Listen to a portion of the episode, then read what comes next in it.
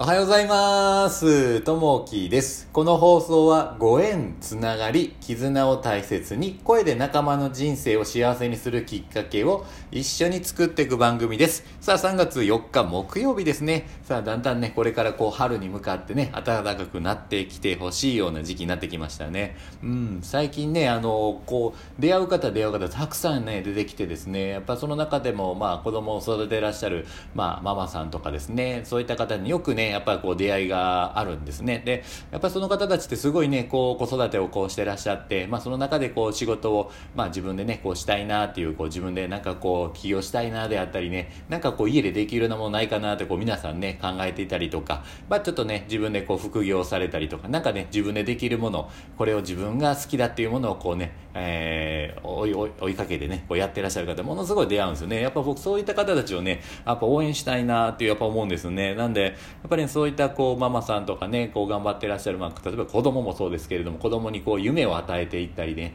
そういったことをね、今後こうずっとね、こうやっていけたらいいなと、子供がね、ずっとね、こう夢を見ていけるようなこう社会ができたらな、みたいなね、こう思ってると、やっぱりね、そういった形とよく出会うきっかけがね、多くて、で、最近もこう友達のこう、ひろちゃんっていう子がいるんですけど、その子がね、こう、ネット上でこう大学みたいなのを作ってですね、まあ、その中でですねいろんな方がこうやっぱり、えー、やっていることがあるんですけれども例えばネットを通してこう転売をしたりとかですねやっぱり自分で、まあ、書籍を書いたりとかブログを書いたりとか自分ができるようなことですねそういったものを情報提供したりこんなものがありますよこんなんどうですかみたいなのをねやっぱりこう仕事にしたい方もいらっしゃいますんでこんなんも仕事にできますよっていうふうなね、えー、ことでねこうやっぱりこう競い合うっていうのがこうね今まであったんですけどそうじゃなくてもみんなでね、えー、力を合わせていくというふうなねものをこう作ったりとかねこうしてらっしゃるこうひろちゃんなんですけどやっぱりねみんなで協力してまあ同じようにこうみんなで、えー、幸せになっていきましょうねっていうのがねこれからのこう社会になってくるんじゃないかなっていうのがありますね。うん。なんでねこんなものもね全部協力できたらなと思ってますね。まあ自分もこう持っているものをどんどんねこう捨てるというかね提供していって本来自分がねできることをねあのやっていけたらなと。こういったな出会いに本当にね感謝だなというふうに思います。さあっ、ー、と今日のですねお話の方なんですけれども、えー、春夏秋となります。明日は二十四節気の一つ啓蟄です。啓蟄とは冬ごもりの虫が地中から這い出ることを表し春の季語としても使われます。人間のように年間を通じて活動する生き物とは別に寒い冬は地中や水底穴倉でじーっとして越冬する生物もいます。人の人生を季節に例えると逆境の寒々しい冬の時期があればそれを乗り越え暖かな光が差す春のような時期万事情熱的に運ぶ夏のような時期秋のように穏やかな時もあるでしょう。どのような状況でも一喜一憂せず四季の巡りのように受け入れることが必要なのです。夜になったと言って誰が悲しむものがあるか。休みの時が来たのだ。すでに明朝が近づいたのだ。必ず明日が来る。という言葉があります。夜があるから朝があります。冬があるから夏があるのです。